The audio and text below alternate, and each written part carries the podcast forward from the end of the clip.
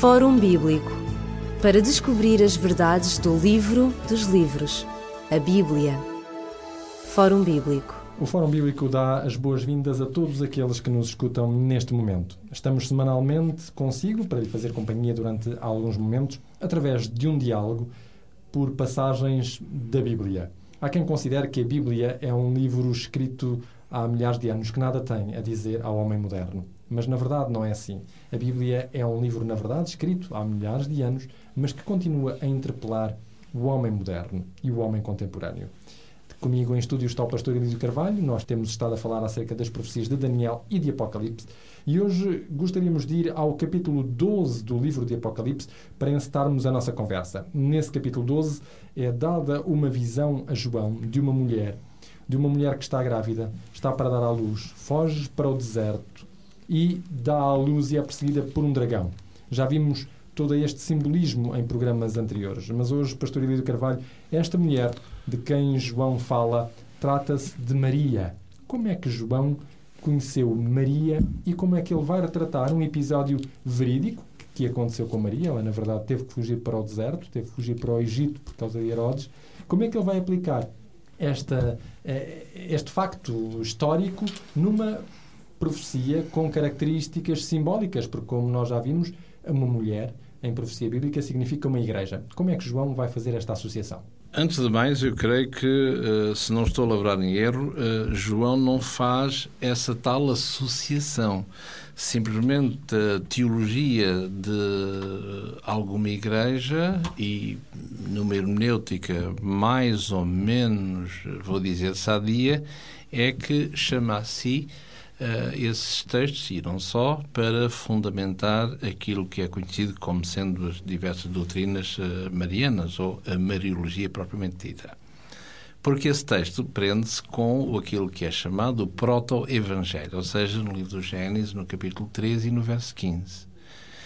E estamos a falar aqui no contexto do, do Jardim do Éden, da, da tentação do Adão e Eva, da respectiva queda de, de, de Eva e, por arrastamento, Adão. E depois passa a, a opinião de Deus, não é? A questionar uh, o que é que se passou, porque uh, o encontro que eles tinham habitualmente passou a estar um pouco enviosado e a razão pela qual Deus pergunta Uh, faz a pergunta onde é que tu estás, Adão, que não estás aqui uh, no sítio devido e, e, com a postura devida. E é isso que nós encontramos aqui no capítulo 3 do livro do Gênesis. E depois diz em particular o verso 15, que é o que nos ocupa, diz assim: Eu porei inimizade entre ti e a mulher, entre a tua semente e a sua semente, e tem aqui: Esta te ferirá a cabeça e tu lhe ferirás o calcanhar. Ora, o que é interessante é que vemos aqui o quê? Vemos uh, dois poderes. Vemos que são antagónicos entre esta serpente que simboliza, portanto, Satanás. Vemos esta, esta a, a, a semente, a mulher. Vemos duas sementes de Satanás e a semente desta mulher, que, como disse muito bem, em termos bíblicos, quer dizer uma igreja, uh, o corpo de Cristo. Mas, atenção, aqui nós temos uma figura hum, linguística que aqui diz que uh, entre os dois poderes, inimizade entre as duas sementes, mas diz aqui, na minha, na minha tradução portuguesa, esta semente te ferirá a cabeça e tu, semente da, da, da, do dragão ou da serpente, lhe ferirás o calcanhar. Só que uh, aqui não encontramos um feminino, mas encontramos um masculino. Em vez de ser esta, da semente, é este. E este sabemos que é exatamente uh, Jesus. O que é interessante, isto eu recordo um pouquinho. Uh, há um tempo eu fiz uma viagem à, à Terra Santa, vamos dizer assim, à Palestina, e, eh, curiosamente, numa viagem, que, numa, num passeio desses, nomeadamente à, à cidade de Nazaré, onde Jesus foi criado, não é assim? Na igreja que lá está, a romana, portanto, tem à entrada uma igreja, eh, enfim, monumental, com certeza grande, e, e no pátio chamou-me a atenção de uma pequena estátua que tem lá de, de Maria, enfim, Maria, E curiosamente, Maria está uh, na estátua com o seu pedestal, cá fora à entrada, no pátio exterior, e chamou a atenção de que uh, Maria tinha qualquer coisa debaixo do pé. E qual é o meu espanto à medida que me aproximei, vi que uh, tinha exatamente o que está aqui mencionado Uma no capítulo. Exatamente, no, neste capítulo 3, verso 15. Diz que ela está no pé a machucar, enfim, a pisar a cabeça da serpente. Ora, não é isso que o texto bíblico diz. É? Diz que é a semente, ele, semente uh, da mulher. E, curiosamente, se no capítulo, neste capítulo 12, não é, de, de Apocalipse, onde de novo tem esta imagem, uh, esta mulher que simboliza, portanto, uma igreja, Uh, vestida de sol, mas diz aqui, uh, no verso 5, diz aqui que o dragão de novo uh, se investe contra a mulher e o que ela simboliza, e no verso 5 diz que este, esta mulher deu à luz um filho, e é interessante, um filho varão. exatamente. Não é nenhuma menina, varão. Portanto, vemos este, este aspecto duplo para reforçar que o que está em causa é, não é tanto a semente, se quisermos, mas é o próprio, o próprio Jesus que teria esse combate de igual para igual com a personificação do dragão ou da, ou da serpente. Ora, a Igreja faz esta, esta, esta teologia, se quisermos, mariana, totalmente mariana, e que nós não temos que fazer mais nada do que respeitar eh, por qualquer igreja, qualquer confissão religiosa deve merecer o nosso respeito. É verdade que nos confrontamos com esta pergunta clássica uh, e velha, se quisermos, não é assim, usada ao dizer que se há um só Deus, se há uma só fé, se há uma só palavra de Deus, uh, como é que há tantas igrejas assim? Como é que será que Deus está assim tão espartilhado? Será pronto? E é evidente que nós, conversando uns com os outros, vamos dizer que, ah, mas isso, alguns dirão, dirão que, ah, isso é a sua opinião acerca deste versículo, ou daquilo, ou a sua interpretação. Ora, a palavra de Deus não tem assim tantas interpretações como isso, porque nos 66 livros que o cânon tem, uh, portanto, a interpretação que nós demos acerca de um determinado assunto, ele deve estar em consonância com os restantes livros a serem abordados e a serem confrontados com esta opinião. Portanto, se nós fizéssemos esta, esta ou esta hermenêutica minimamente saudável, veríamos que muitas coisas não tinham a razão de ser, como iremos ver ao longo do programa de hoje acerca de Maria. Fazemos aqui uma pequena interrupção no nosso programa de hoje. Vamos deixá-lo com esta música e voltaremos já de seguida para continuarmos o nosso diálogo acerca de Maria.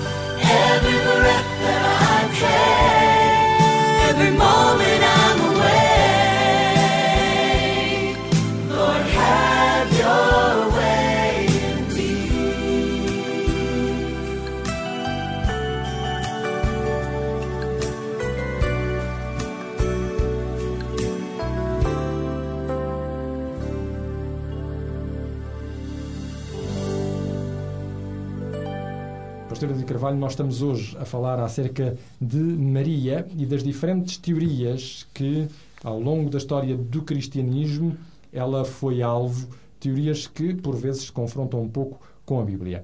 Entre essas teorias está, por exemplo, a da virgindade de Maria. O que é que a Bíblia nos diz a este respeito que confronta aquilo que é a tradição cristã hum, de- desde há um tempo? Portanto, em relação à Mariologia, existem quatro dogmas eh, marianos. O primeiro, a ordem é arbitrária, o primeiro é que Maria é mãe de Deus. A segunda é que Maria foi, permaneceu sempre e a perpétua virgindade de Maria. Eh, O terceiro isso, e o quarto são duas bulas papais. Uma de 1854, pelo Papa Pio IX, a dizer que Maria foi objeto de uma Imaculada Conceição. A segunda e última, em 1950, pelo Papa Pio XII, a dizer que Maria eh, conheceu uma Assunção aos céus. E temos aqui as quatro dogmas marianos que, repito uma vez mais, devem merecer todo o nosso respeito e consideração. E é por isso que nós estamos aqui a falar acerca da doutrina, eh, do dogma, a ver se, compete-nos mostrar se, biblicamente falando, qualquer um deles se tem apoio bíblico, se não é uma doutrina meramente eh, humana. Porque não esqueçamos que é o próprio Jesus que nos eh, irá dizer estas palavras no capítulo 15 de Mateus, por exemplo, ou em Marcos 7, que diz, eh, quando fala assim, Jesus diz no capítulo 15 de Mateus, no verso 6, assim validaste pela vossa tradição o mandamento de Deus. E no verso 9 diz, mas em vão, diz Jesus, em vão me adoram, ensinando doutrinas que são preceitos dos homens. Ora, dito isto, nós não temos prazer em estar aqui a, gladiar seja quem for, ou a dizer mal, ou a dizer bem, nem uma coisa nem outra. Estamos aqui para apreciar uma doutrina e ver se ela tem consistência bíblica ou não. Essa é a nossa missão e não eh, emitir qualquer parecer acerca de qualquer confissão religiosa longe de lá. Entenda-se que a nossa fronteira é essa e eh, devemos permanecer nela porque devemos estar eh, em consonância unicamente com um veemente assim diz o Senhor ou como o próprio Jesus, Filho de Deus, está escrito. Portanto, se estiver escrito muito bem, não estando escrito, paciência, não é? Ora, e para isso eh, nós estamos, temos que nos confrontar com a verdade.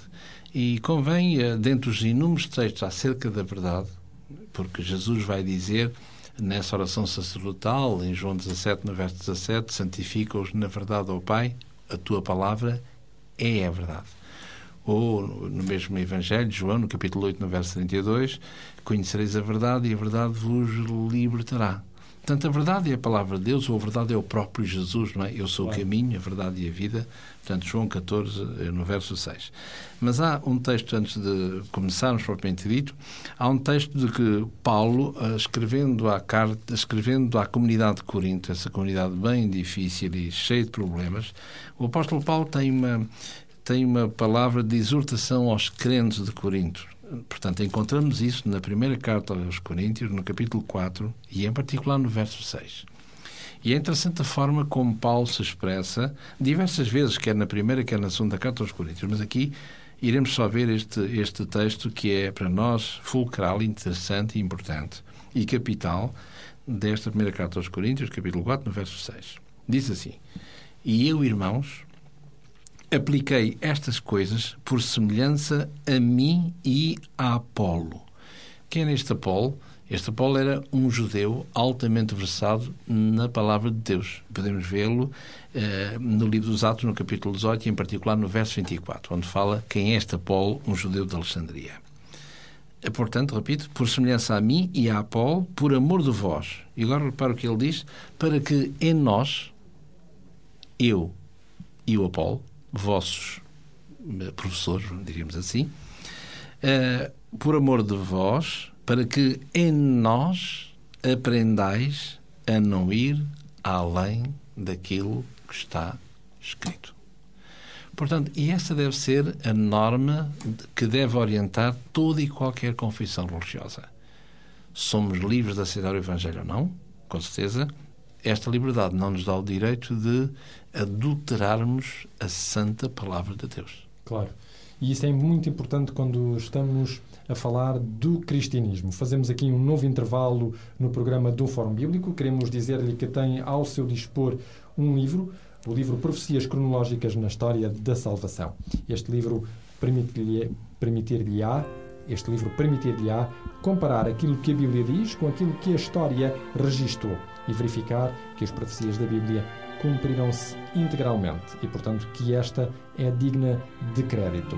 Para ter este livro em sua casa, basta apenas contactar-nos para qualquer um dos contactos que vão ser agora mencionados. Nós voltamos já de seguir, logo após uma pausa musical. Ligue-nos para 21 3140166 ou contacte-nos para o e-mail forumbíblico.radioclubdecintra.pt ou pode escrever-nos para a Rua Acácio Paiva, número 35 A 1700 004, Lisboa.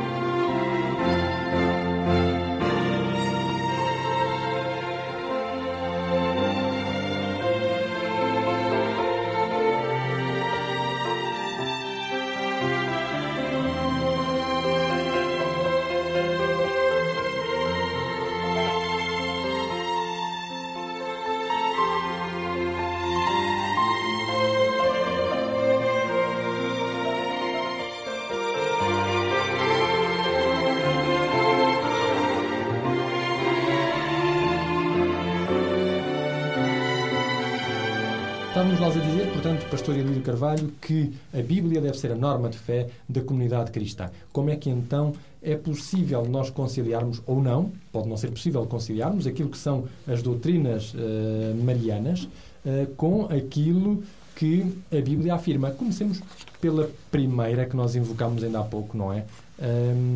A virgindade de Maria. O que é que a Bíblia diz acerca disso? O que é que a doutrina, a tradição, digamos, diz acerca do mesmo?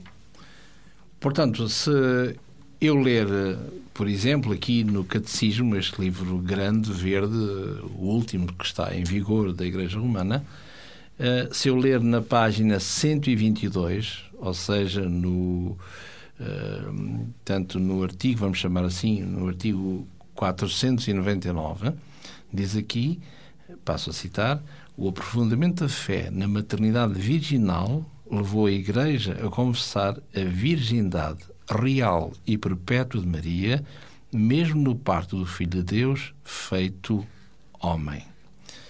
E depois, no artigo 510, na página 123, Maria permaneceu virgem ao conceber o seu filho, virgem ao dá-lo à luz, virgem ao trazê-lo ao colo, virgem ao amamentá-lo em seu seio, virgem sempre. Ora, uma coisa é o que diz este catecismo, e repito uma vez mais, e nunca é demais repeti-lo, que deve merecer o nosso respeito como outra publicação qualquer.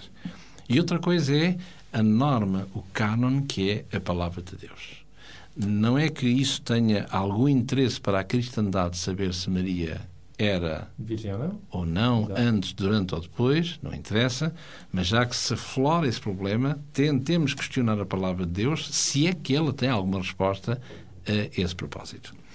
Ora, eh, se nós olharmos eh, no início, no evangelho, nos evangelhos que ali estão inseridos de uma forma cronológica e ou melhor, perdão, de uma forma lógica e não cronológica, começando pelo Evangelho de Mateus, no capítulo 1, fala, a partir do verso 18, o nascimento de Jesus. E está a explicar, de uma forma muito sumária, bem entendido, uh, como é que a coisa se processou. E diz claramente, a partir do verso 18, diz que uh, José começa a ver em Maria uh, uma mudança em termos uterinos, já se sabe, o ventre certamente que se dilata, e eh, José diz aqui no verso 19, tinha a intenção de deixá-la secretamente.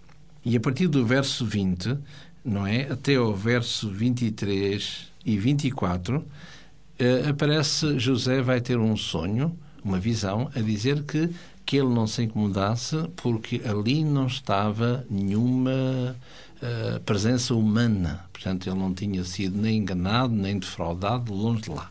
E não se esqueçamos que estamos no primeiro século. E se hoje, mesmo assim, neste contexto, eu vejo que a minha namorada ou a minha mulher, dentro em breve, que está assim, não fui eu, para nós hoje, 2010, eh, enfim, ainda dá um bocadinho. É complicado. Ainda dá um bocadinho, não é? Pelo menos para, para as pessoas da minha idade, não é?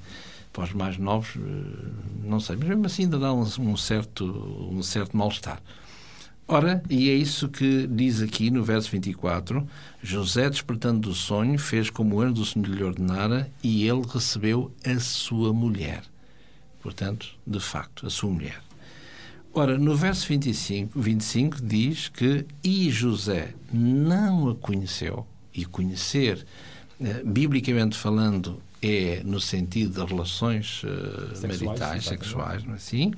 Até que deu à luz o seu filho, o primogênito, e pôs-lhe o nome de Yoshua, de Jesus. Ora, portanto, vemos aqui claramente que o texto baliza, não é, repito uma vez mais, não é que isso interessa, mas eh, para a salvação, portanto, mas o texto baliza, eh, não o conheceu até que. Portanto, o texto é tremendamente claro para nos mostrar, sem sombra de dúvida, que eh, José vai respeitar aquilo que lhe fora dito em visão e após o parto, portanto, Maria vai, José e Maria vão ter uma vida normal de qualquer eh, casal. Como qualquer casal, exatamente. Nós vamos concluir hoje aqui o nosso programa. Voltaremos a falar deste mesmo assunto nos próximos programas. Se por acaso se sentiu interpelado por algo que nós dissemos, por eh, alguma coisa que o incomoda na Bíblia ou na qual tem dúvidas, não hesite em contactar connosco. Para isso, basta apenas enviar-nos um e-mail para fórumbíblico.radioclubdecintra.pt fórumbíblico.radioclubdecintra.pt ou contactar-nos telefonicamente para qualquer um dos endereços que colocamos à sua disposição. Ou contactar-nos telefonicamente para o número que colocamos à sua disposição e que vai ser mencionado já de seguida. Nós despedimos-nos com amizade, desejando a todos uma boa continuação com as melhores bênçãos de Deus na sua vida. Fórum Bíblico para descobrir as verdades do livro dos livros, a Bíblia. Fórum Bíblico